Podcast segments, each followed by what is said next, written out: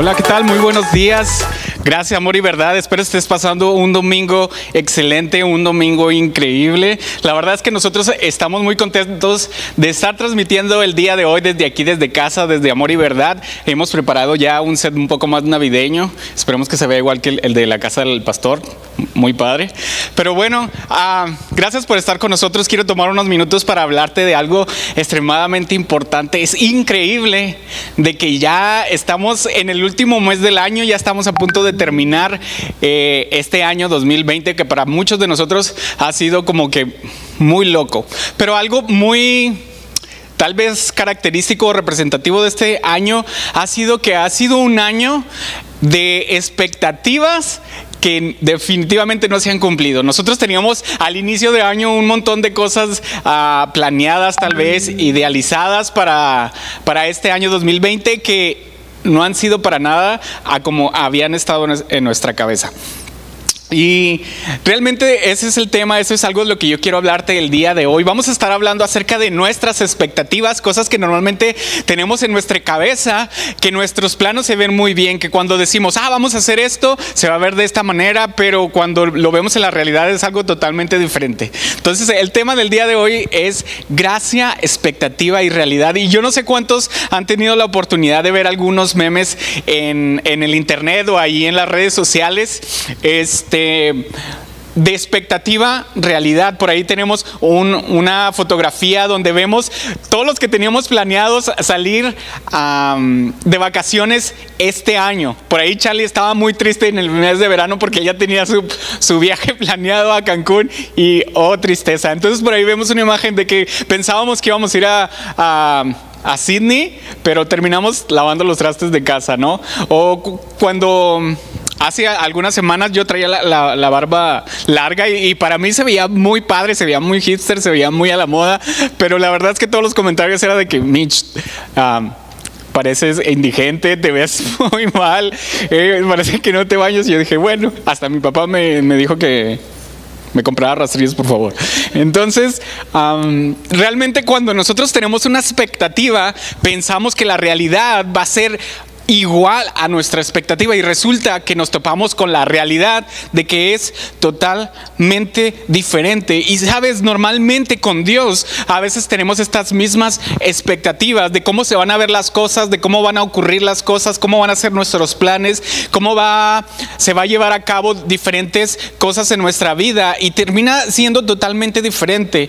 Y eso es es muy recurrente en el tema de su gracia. Y eso es lo que vamos a ver. ¿Y por qué no me ayudas a orar en esta mañana y decimos, Señor, ayúdanos a comprender lo que tú tienes para nosotros el día de hoy. Sabemos, Señor, que ha sido un año, una temporada rara, extraña, pero sabemos que todo está bajo tu control. Y sabemos, Señor, que el día de hoy vamos a, recibir de ti un entendimiento nuevo, una luz, Señor, una esperanza, algo que venga a traer confort a nuestras vidas y que venga a traer un cambio, Señor, radical en nuestra mente, Señor, en nuestro tiempo, en nuestro alrededor y que hemos de ver la victoria una vez más en el nombre de Jesús. Ah, y sabes, escogí este tema acerca de la gracia porque, como ya lo he mencionado antes, creciendo, yo crecí yendo a la iglesia y escuchaba mucho acerca de la gracia, escuchaba mucho acerca de, de que necesitamos la gracia, de que todo lo hemos recibido por gracia, pero sabes, viví muy poco de esa gracia. A pesar de que escuchábamos mucho acerca de la gracia, viví muy poco viendo o experimentando la gracia de parte de Dios. Ah, la verdad es que crecí como en un ambiente donde se, se, vivía más la ley que la gracia.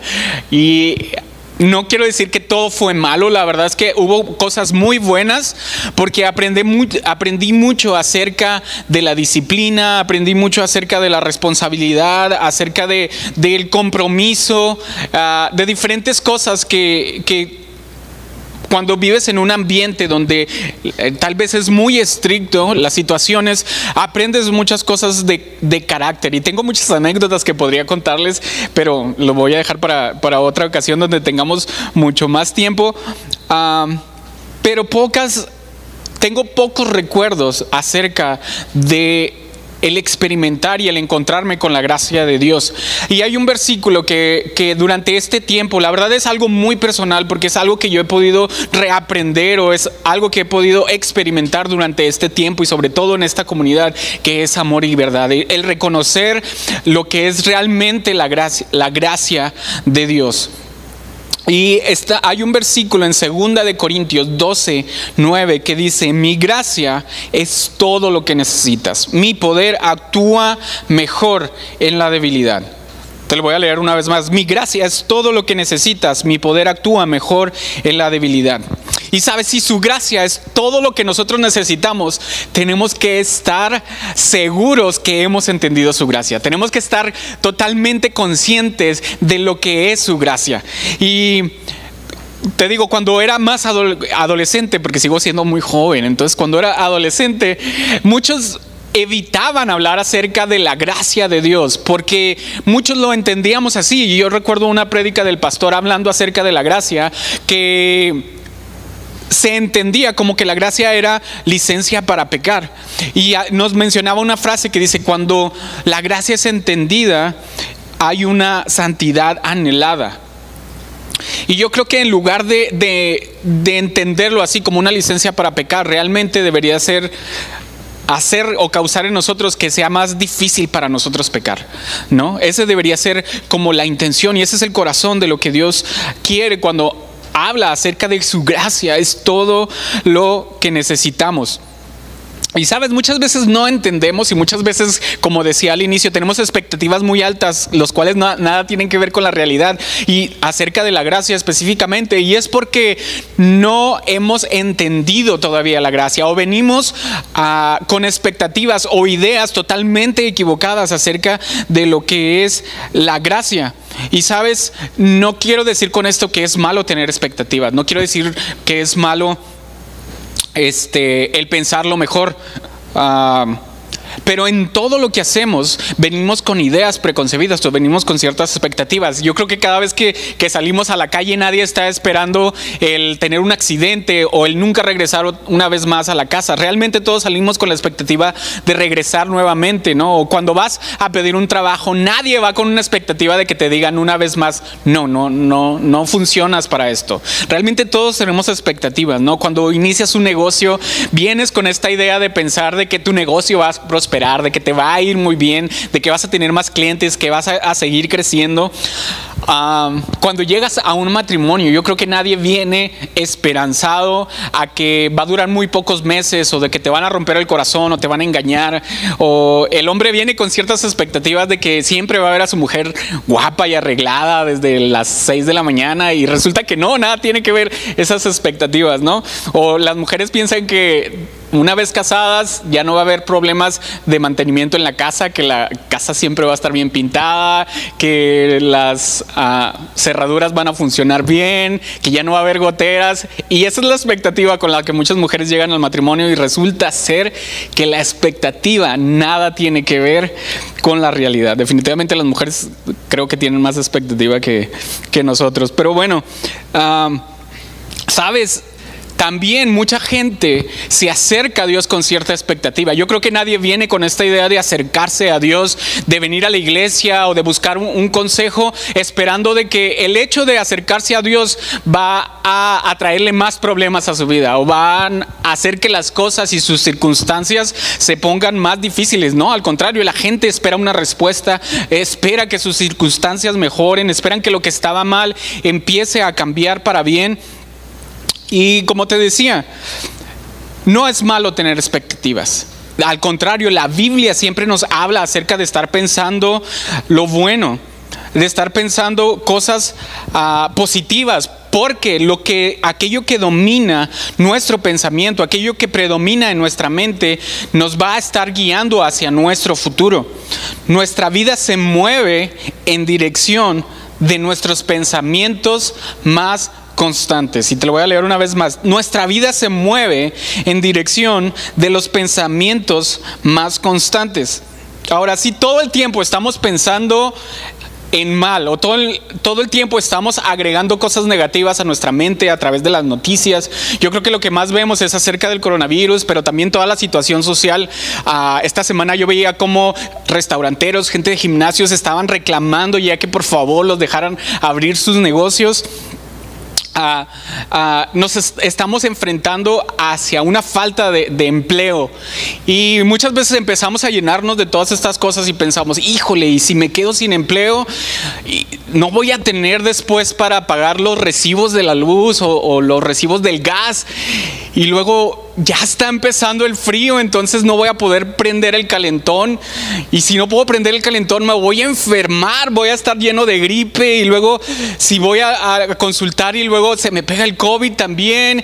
Y luego no voy a querer ir al hospital y voy a tener que pagar a un médico particular y voy a terminar endeudado. Y, y si me muero, y de una simple idea de que la gente se está quedando sin empleo, llegas hasta, hasta un punto donde ya sientes que te vas a morir. Entonces realmente es importante que tengas mucho cuidado acerca de lo que tú estás poniendo atención, de lo que estás llenando tu mente porque tus pensamientos más constantes te van a dirigir hacia un futuro. Ahora, yo con esto quiero decirte que es bueno tener expectativas, es bueno que tú tengas unas ideas acerca de quién es Dios, que llenes tu mente acerca de, de lo que es verdadero. Filipenses 4.8 o de lo que es la verdad dice, finalmente hermanos, piensen en todo lo que es verdadero, en todo lo que merece respeto, en todo lo que es justo y bueno, piensen en lo que en todo lo que se reconoce como una virtud y en todo lo que es agradable y merece ser alabado. Y es por eso que, ponemos tanto énfasis en permanecer en la verdad, en meditar en la verdad, en leer la palabra, porque nuestra, nuestra vida se, se mueve en dirección de nuestros pensamientos más constantes. Y es por eso que también siempre repito esto, pero es importante que como iglesia sigamos aprendiendo, enamorándonos de la Biblia, enamorándonos, leyendo los devocionales, aprendiendo los versículos de renovando mi mente, porque la Biblia nos habla que tenemos que pasar tiempo en su palabra, meditando, aprendiendo y llenando nuestra mente de cosas nuevas y cosas positivas. Y nada más como, como breviario cultural, hay una idea que, que yo escuché hace muchos años y es que ah, como que a cierta edad ya es muy difícil que tú puedas cambiar ciertos hábitos o que puedas cambiar ciertas, que ya no puedas aprender cosas. Entonces dicen que el cerebro crece normalmente hasta los tu etapa de adolescencia, que es más o menos 19 o 20 años, y que después de eso ya es muy difícil que tú puedas cambiar hábitos o circunstancias o ah, maneras de pensar, etc. De hecho, hay una, hay una frase que decía mucho mi abuelita, que decía, chango viejo no aprende maroma nueva.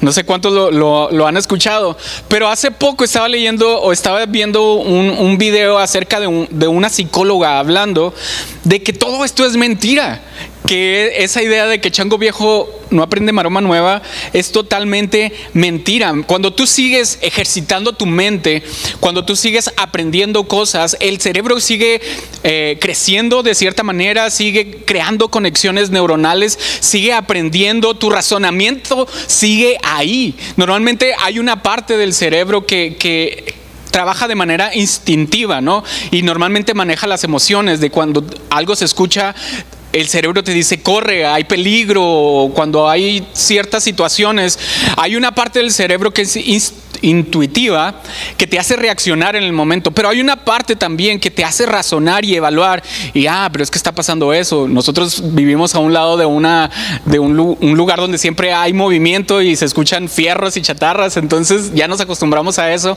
cuando escuchamos un golpe ya sabemos lo que está pasando, porque ya, ya lo razonamos de cierta manera.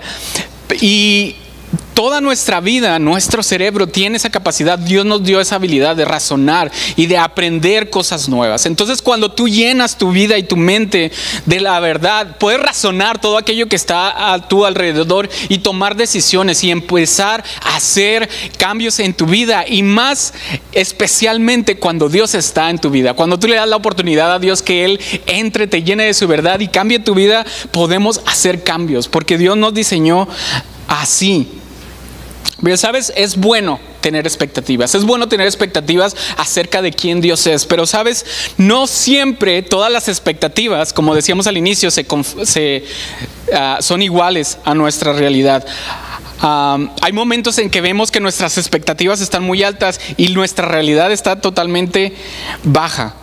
Y cuando no se cumplen esas expectativas, normalmente hay gente que termina triste, gente que termina decepcionada, enojada con Dios, porque venía con ciertas ideas acerca de lo que era tener una relación con Dios y resulta que era totalmente diferente.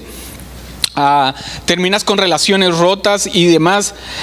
Y hoy quiero hablarte acerca de cómo qué es lo que eh, pasa antes de, recibir la gracia de Dios, cómo debería de realmente verse la gracia de Dios, cómo funciona la gracia de Dios y nos va a ayudar a entender también por qué muchas veces las expectativas que nosotros tenemos acerca de Dios no nada tienen que ver con la realidad.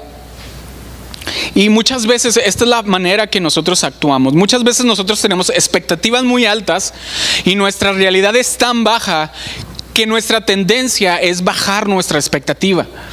Tal vez tú tenías la idea de, tener un buen trabajo y de llegar a ser gerente, pero han pasado los años y sigues simplemente como a lo mejor un jefe de grupo ahí en la maquila y dices, bueno, pues ya me conformo, ya no llegar a la gerencia, tal vez quiero ser nada más como el supervisor.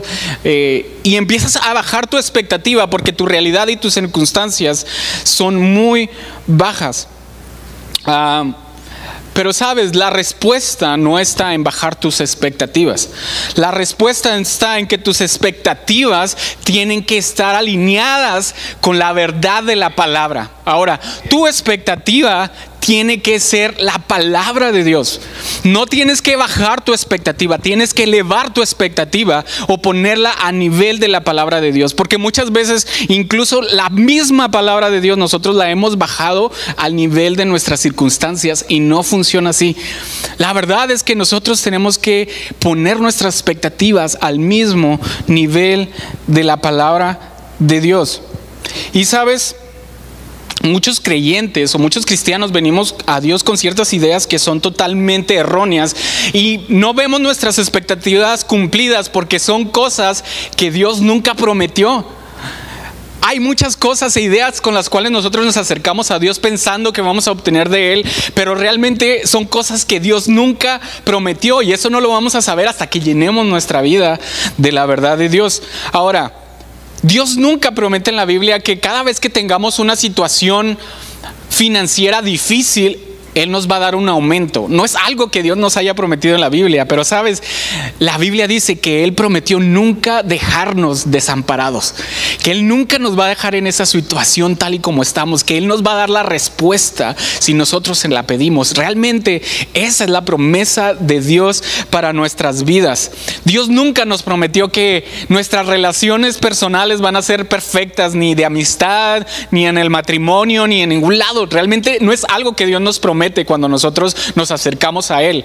A veces queremos que Dios en un segundo cambie nuestra situación y las relaciones con nuestro jefe mejoren, con nuestro esposo o nuestra esposa mejoren, nada más porque nos arrepentimos un día. Y sabes, esa no es la promesa de Dios.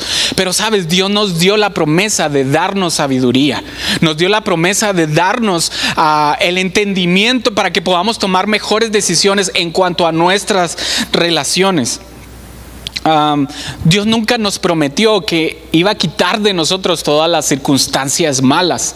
Esa no es una promesa de Dios. No puedes poner tu, tu, expectativa en que nunca vas a tener problemas. Al contrario, la Biblia dice, vas a pasar por aflicción, vas a pasar por problemas, vas a pasar por tempestades. Pero sabes, algo que sí Dios nos prometió es que Él en medio de eso va a estar con nosotros. Y aparte dijo, yo te voy a dar las fuerzas para que tú puedas atravesar la tormenta y eso es algo que viene en la Biblia, esa es una promesa de parte de Dios.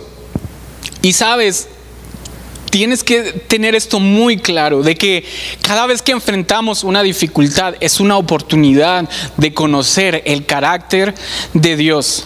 Es en medio de la escasez que nosotros conocemos a un Dios que, es proveedor. Es en medio de la soledad que conocemos a un Dios que está con nosotros. Es a través del dolor que conocemos a un Dios que trae paz, que trae consuelo, que trae confort a nuestra vida. Y es a través de lo imposible que conocemos a un Dios que todo lo puede. Cuando estamos en una situación que todo parece contrario, que para nosotros es imposible, para Dios es posible. Y sabes, tal vez no todas tus expectativas se van a ver cumplidas, no todas las expectativas se van a hacer realidad. Y no todo se va a ver como la, manera que tú pensaste, pero si Dios lo prometió, Él lo va a cumplir. Y lo que Él nos prometió es darnos descanso, es darnos... Ah, sabiduría, paz, gozo, dirección y estar con nosotros en todo tiempo, en medio de la prueba, la dificultad y también en medio del gozo y en medio de la... Ah, de la alegría y en medio de la victoria también Él va a estar con nosotros. Entonces, el punto número uno para los que toman nota, es esa. Tus expectativas deben estar alineadas con la verdad de la palabra. Para que tus expectativas se hagan realidad, tienen que estar al nivel de la palabra, lo que Dios sí nos prometió. Y el punto número dos es que muchas veces decimos, ok, ya mi expectativa es de que Dios me dé gozo, que Dios me dé paz, que Dios me dé consuelo, que es algo que Dios me prometió y aún así no logramos ver que Dios lo haga, no logramos ver que, que Dios muestre su gracia para con nosotros en esos momentos. Y sabes qué? Eso es porque el punto número es, dos dice, tu expectativa no es suficiente, requiere de fe. Tu expectativa, aunque esté ya al nivel de la palabra, no es suficiente, requiere de fe. Ahora quiero describir un poquito acerca de lo que me refiero con expectativa, es que tenemos esa creencia ya de que Dios quiere, puede y que va a hacer algo en nuestras vidas, pero la fe es vivir de acuerdo a esa creencia. yo creo que todos creemos que Dios puede cambiar la situación en el mundo, ¿no? Ah, respecto al COVID, respecto a la pandemia, y, todos creemos eso de parte de Dios. Pero ¿sabes cuántos vivimos angustiados? ¿Cuántos vivimos afanados? ¿Cuántos vivimos ah, realmente en circunstancias que nada tienen que ver con lo que supuestamente nosotros creemos. Ahora sí creemos esa parte de Dios, pero nuestra vida no lo estamos viviendo. Nuestra vida no lo estamos viviendo y eso requiere de fe. La expectativa no es igual a la fe. La expectativa requiere de fe, porque la expectativa es esa creencia de Dios, pero la fe es el valor de vivir de acuerdo a esa expectativa, a esa creencia de parte de Dios. Ahora, tus expectativas tienen que estar al nivel de la palabra y luego tus expectativas requieren de fe, vivir de acuerdo a lo que tú crees. Y sabes, hay un tercer punto que quiero hablar de que muchas veces tenemos expectativas y no, no se cumplen o no, no vemos la gracia de Dios en nuestra vida y es porque creemos que lo merecemos. Tal vez no lo decimos así, tal vez no está tan claro en nuestra, en nuestra mente, pero te voy a dar algunos ejemplos de cómo muchas veces nos acercamos a Dios creyendo que merecemos de su gracia, creyendo que merecemos algo de parte de Dios.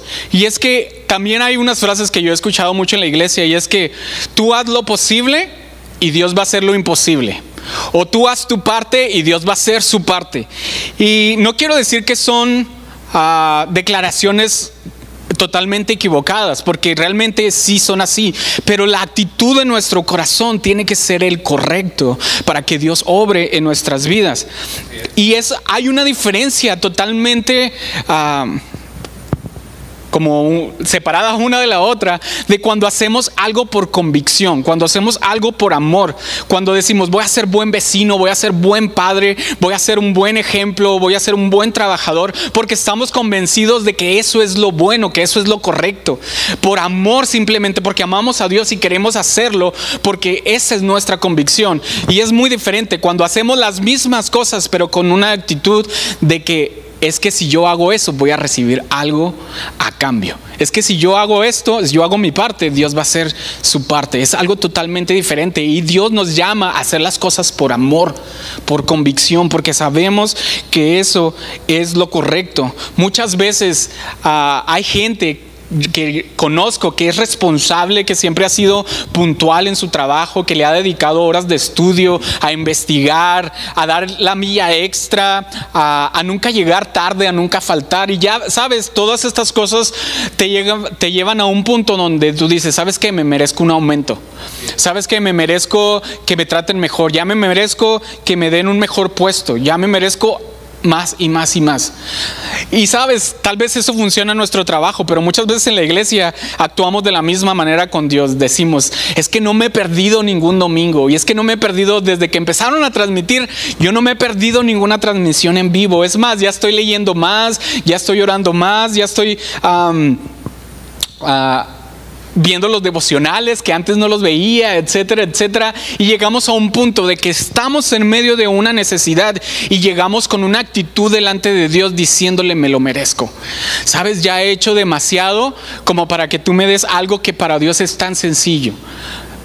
Porque sabemos que para, para Dios nada es imposible y que las cosas que para nosotros tomaría años tal vez el poderlo hacer en nuestras fuerzas, para Dios lo puede hacer en un, en un segundo.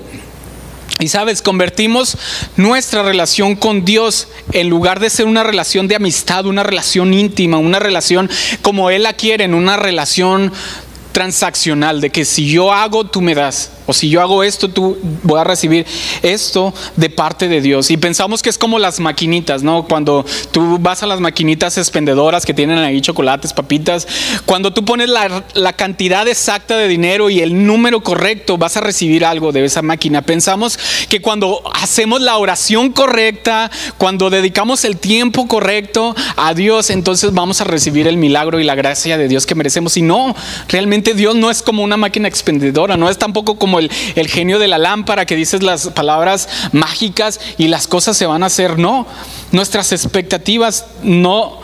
Ah, no son como muchas veces nosotros pensamos, sino al contrario, tienen que ser ah, en base a esa relación íntima y de acuerdo al corazón correcto que Dios demanda de nosotros. Su gracia no es acumulable. No es como que ya hice mucho, ahora merezco algo de su gracia.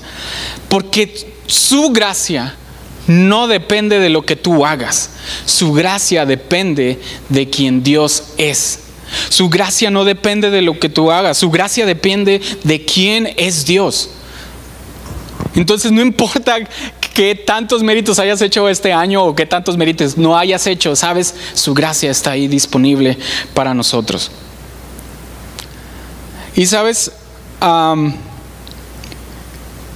hay algunos ejemplos que yo quiero mencionar, que vi en la Biblia y que me parecieron como muy interesantes porque fueron momentos, quiero hablarte de esos momentos antes a que esta gente pudiera experimentar la gracia de Dios de una manera ah, realmente espectacular, podría decirse, eh, o si lo pudiera expresar de alguna forma.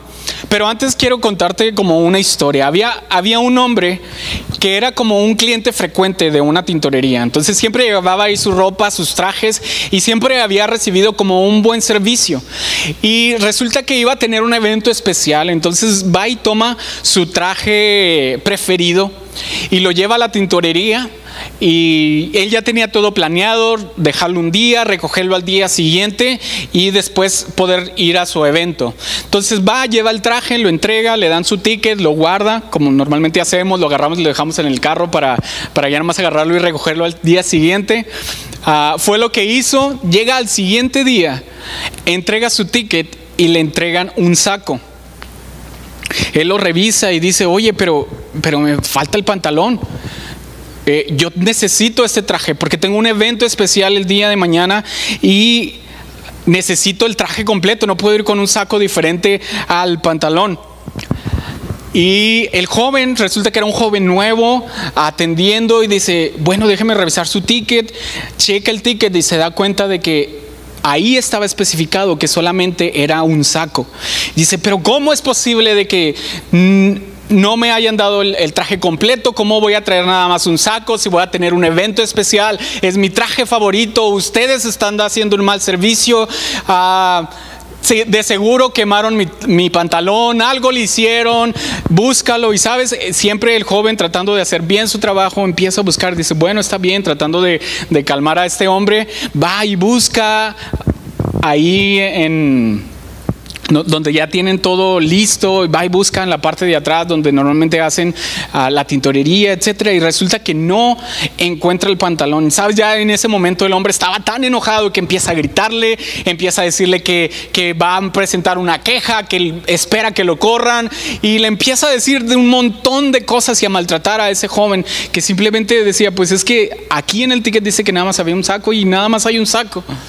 Y este hombre sale tan enojado porque le están echando a perder sus planes, sus expectativas del siguiente día, que llega a casa molesto, llega y cuelga el saco y se da cuenta de que el pantalón del saco está tirado en su closet.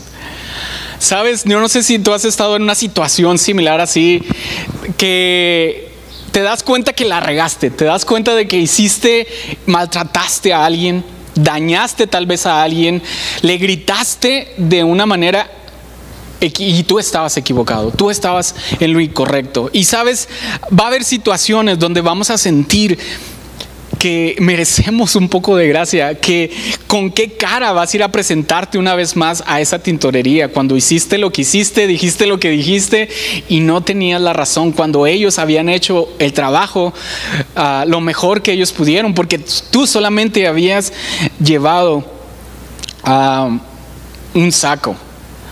Y sabes, necesitamos muchas veces para tener la gracia, obtener la gracia de Dios, necesitamos esa actitud de que necesitamos un poco de gracia. Hay una historia que está en Juan 8, de los versículos del 1 al 11, y habla de la mujer adúltera. Y en esta parte, en, esta, en este pasaje, eh, había una mujer que fue, ah, la encontraron en el pleno acto del adulterio y lo llevaron para que fuera apedreada según la ley. Y la Biblia habla que eran los religiosos, eran los fariseos, era la gente que estaba en las sinagogas aprendiendo acerca de la palabra de Dios que llevaron a esta mujer y querían apedrearla. Y ellos estaban buscando nada más la forma de, encontrar una falla en Jesús para también este, hacer algo en contra de él. Y no sabemos mucho el trasfondo acerca de la mujer. Tal vez había sido alguien que había decidido vivir simplemente una vida desordenada, había decidido simplemente simplemente vivir eh, sus propios deseos.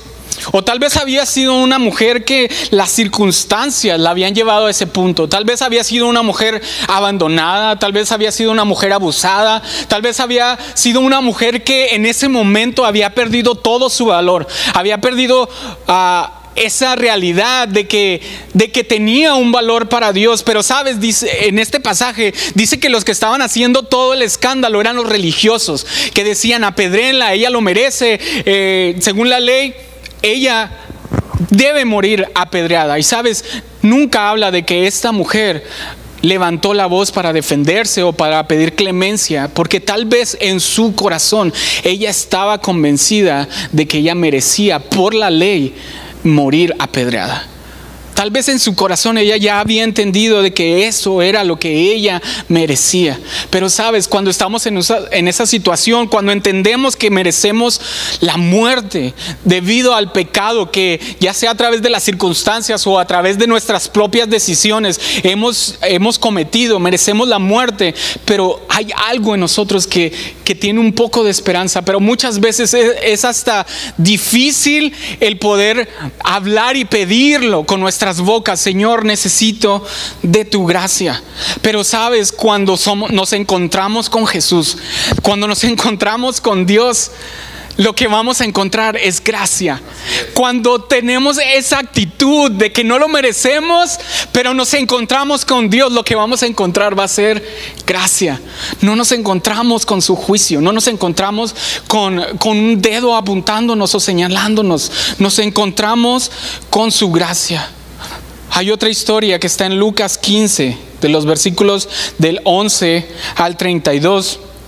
Y es la parábola del hijo pródigo. Entonces, ah, te estoy dando nada más los versículos para que tú vayas y, los leas ah, por completo.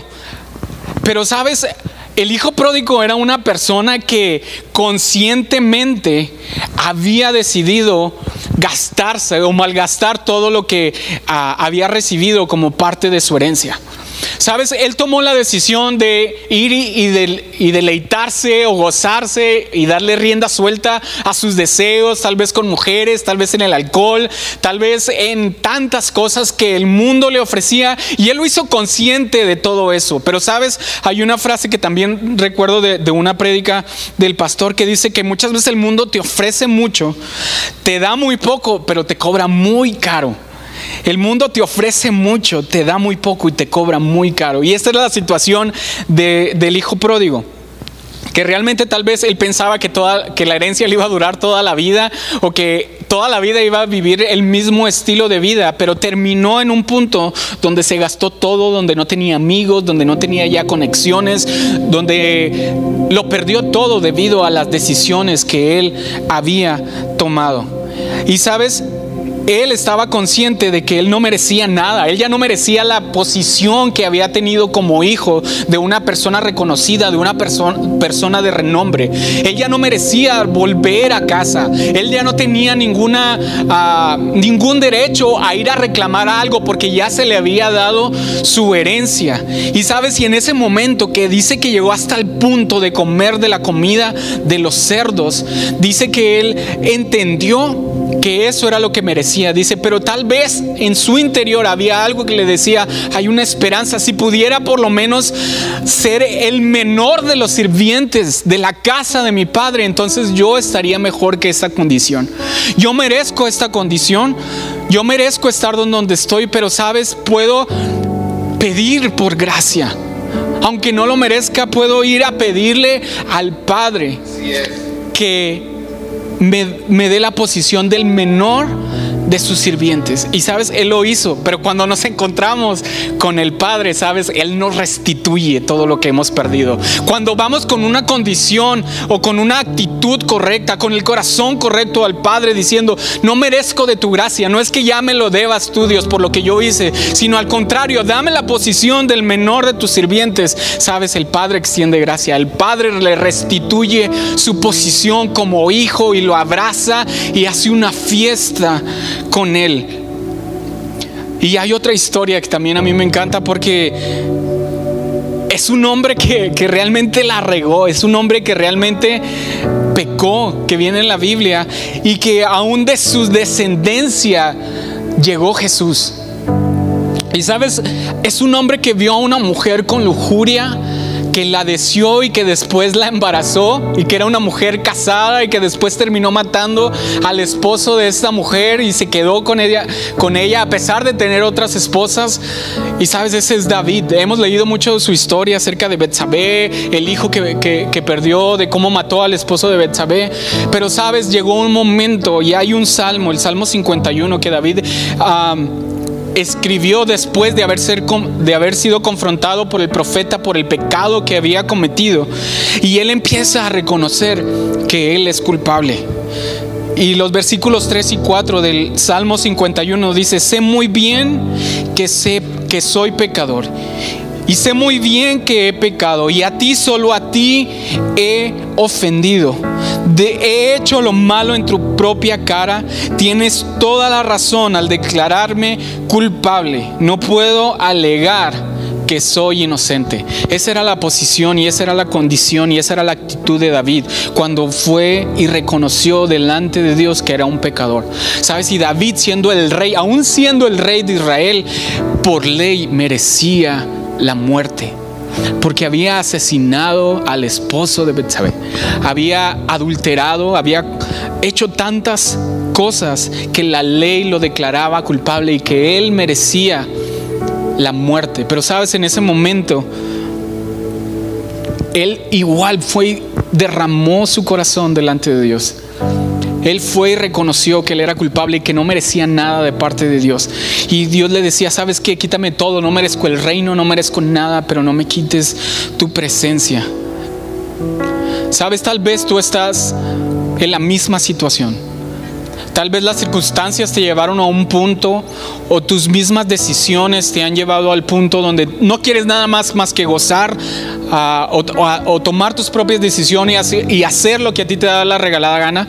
Pero el momento en el que digas, Señor, necesito de tu gracia. Su gracia está disponible para ti.